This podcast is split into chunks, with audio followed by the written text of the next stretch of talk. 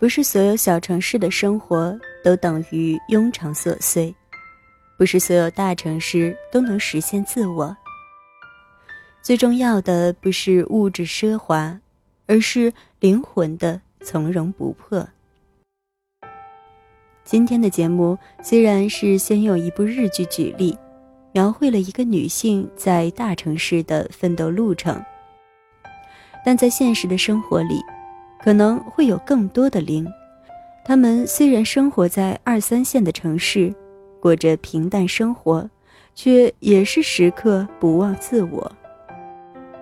平凡并不可贵，但大城市也绝不是体现自我价值的唯一选择。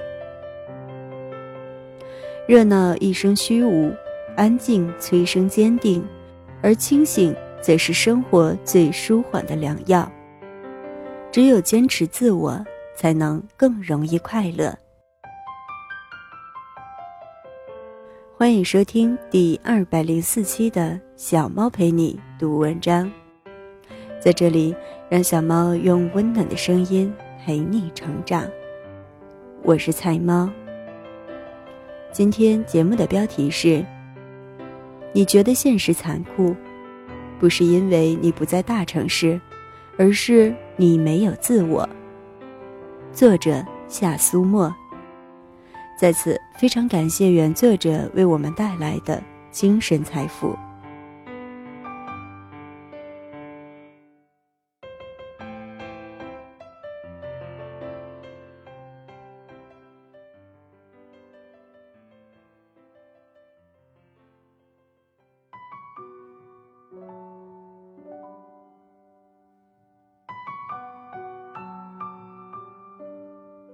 你觉得现实残酷？不是因为你不在大城市，而是你没有自我。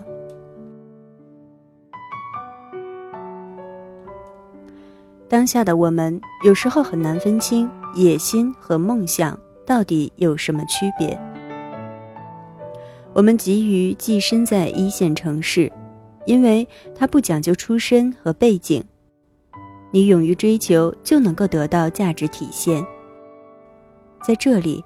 梦想可以毫无节制，然后却又忽略了任何超出能力极限的野心，却又会让人栽进沼泽地。这个结论要从日剧《东京女子图鉴》说起。整部剧的人设很简单，剧情也很直接。女主角玲从小向往东京的生活，大学毕业。他从小城秋田来到东京求职生活。随着年龄的增长，职场的打拼和心态的变化，林居住的地方从三茶到惠比寿，再到银座，终于摆脱了淘宝特价款式的生活。当然，在日渐膨胀的物质欲望里，林频繁更换的除了房子，还有恋人。尽管有人嘴上批评女主作，却仍忍不住追着剧情看下去。我们之所以欲罢不能，很大程度上是因为剧情太真实，它是每个在大城市打拼的女生们的缩影。林在三茶遇到植树，过着甜蜜的小日子，在我们兀自以为生活会一直这样温暖下去。他却选择了分手。有追剧的女生愤愤地留下弹幕：“太作了，这么居家的男人都给甩了。”我对林的选择倒是颇为理解，知道自己想要什么，所以对自己足够狠心。从灰姑娘到真公主的路途遥远，一路上考验很多。其中难免也会有些诱人的陷阱，此时若是不咬紧牙关狠心下去，只想满足自己的惰性，躲在安全的舒适区，一不小心可是会付出许多幸福的代价。倘若林在三茶安稳下来，注定完成不了梦想，成为让别人羡慕的人，他也很难摆脱底层的生活。每天挣扎在生活的压力下，逐渐枯萎。看着植树，恐怕再难生出岁月静好的甜蜜感。二十八岁成了公司品牌经理的林，跳到更高的平台，搬到银座去生活，这点勇敢已经让人心生羡慕。试想，我们身边又有多少人固守在一个地方，犹犹豫豫，不甘又不敢，空蹉跎。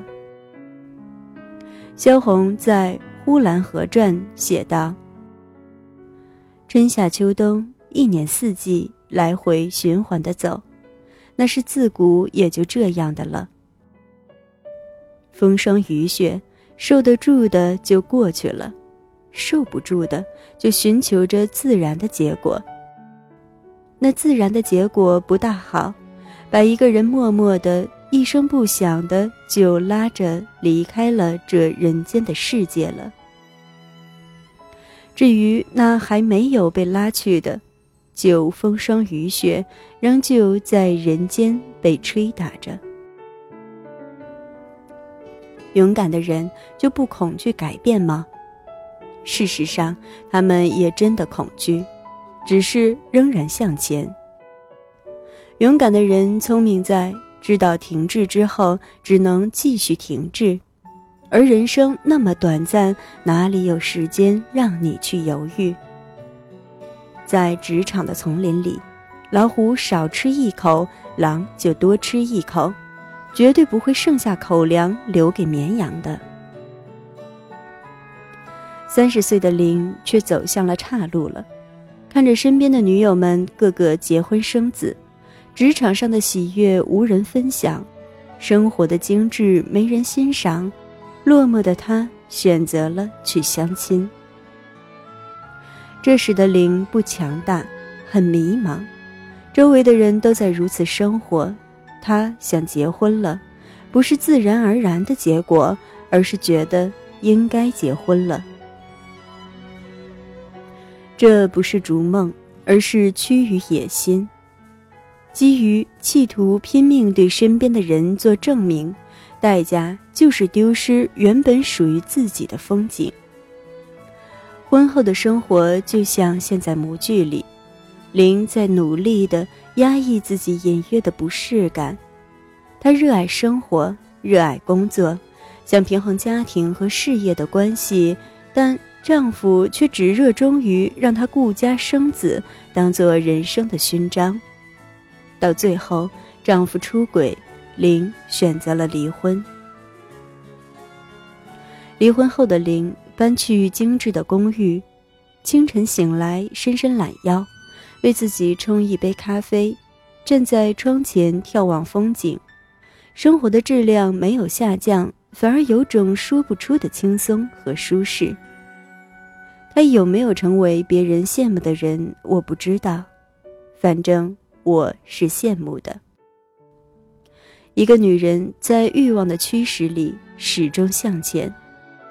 风干过，折枝过，生命虽失去弹性，却反而把日子过得颠颠倒倒，又有滋有味。热闹一生虚无，安静催生坚定，清醒。则是生活最舒缓的良药。当然，平凡并不可贵，大城市也不是体现自我价值的唯一选择。不是所有小城市生活都等于庸常琐碎，不是所有大城市都能实现自我。重要的不是物质奢华，而是灵魂的从容不迫。在现实的生活里，可能有更多的零，居二三线城市一隅，过着平淡生活，却时刻不忘自我。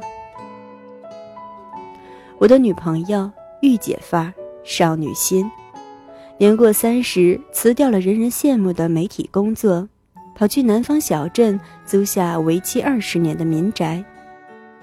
院子里有自己亲手栽的花。种的菜，养的鸡，做饭在院子里就地取材，没事儿跟摩登男友骑着大三蹦奔跑在乡野路上，躺在草地上晒着太阳聊聊天。美好也庸常吧。他偏纵情在乡村里，不忘服装设计、写字和考试、创业、出书、考证，一样都不落。我自己则是人在小镇。当然，心也在。每天最快乐的时刻就是睁眼看到清晨五点的太阳，然后换好运动装跑步，做好儿子睡前指定的早餐，再唤他起床，催促这个小拖延背书包上学校。听上去就是 N 多位全职妈妈的日常生活缩影，对不对？但那又怎样？这并不妨碍我追求更美好的生活品质。看书、写字、讲课已是日常习惯。我还会抽身去学形体芭蕾，每月去大城市会友，跟好友们当面喝喝茶、逛逛街，以免自己思维定向、眼界变窄。我的读者群里有很多可爱的姑娘。她们从小城市勇敢地奔赴了大城市，与同学合租一张大床，加班熬夜，自给自足，不孤僻却有原则地选择社交，活得很累却依旧心潮澎湃，不讨好这世界却时刻不忘努力丰盈自己。我们的写作班里。最庞大的群体不是办公室精英们，而是散居在各地的妈妈们。他们的学习热情最高涨，行动力超 nice，每日笔耕不辍，早早拿到原创标。在照顾孩子之外，不忘保持自我，不依赖别人，更相信自己。印象最深的一位妈妈已年逾五十。在一群妙龄辣妈里尤其认真。他向我提问比较多，私下接触多了，才知他不仅在学习写作，还在学英语。他说，自己跟整天忙于照顾孩子、晚饭后跳跳广场舞娱乐生活的大妈们没有任何区别，唯一多做这两件事，是不想在奉献于家庭之外放弃自我。漫长的人生隧道，总会响着奇怪的声音。那些讨厌的嘲笑、轻视和指责声，在黑暗中被无限放大。每个人都会经历这样的孤独，有的人会不知所措，有的人会原路折返，有的人在自我怀疑，仍然选择向前，因为他不想往来人间一趟。于是，他选择了在尚未老去的年纪，坚持做一件到生命结束时想起来还会笑出声来的事。所以，大城市还是小城市，真的都没有区别。只要我们不放弃，不抛弃，不违心，也不将就。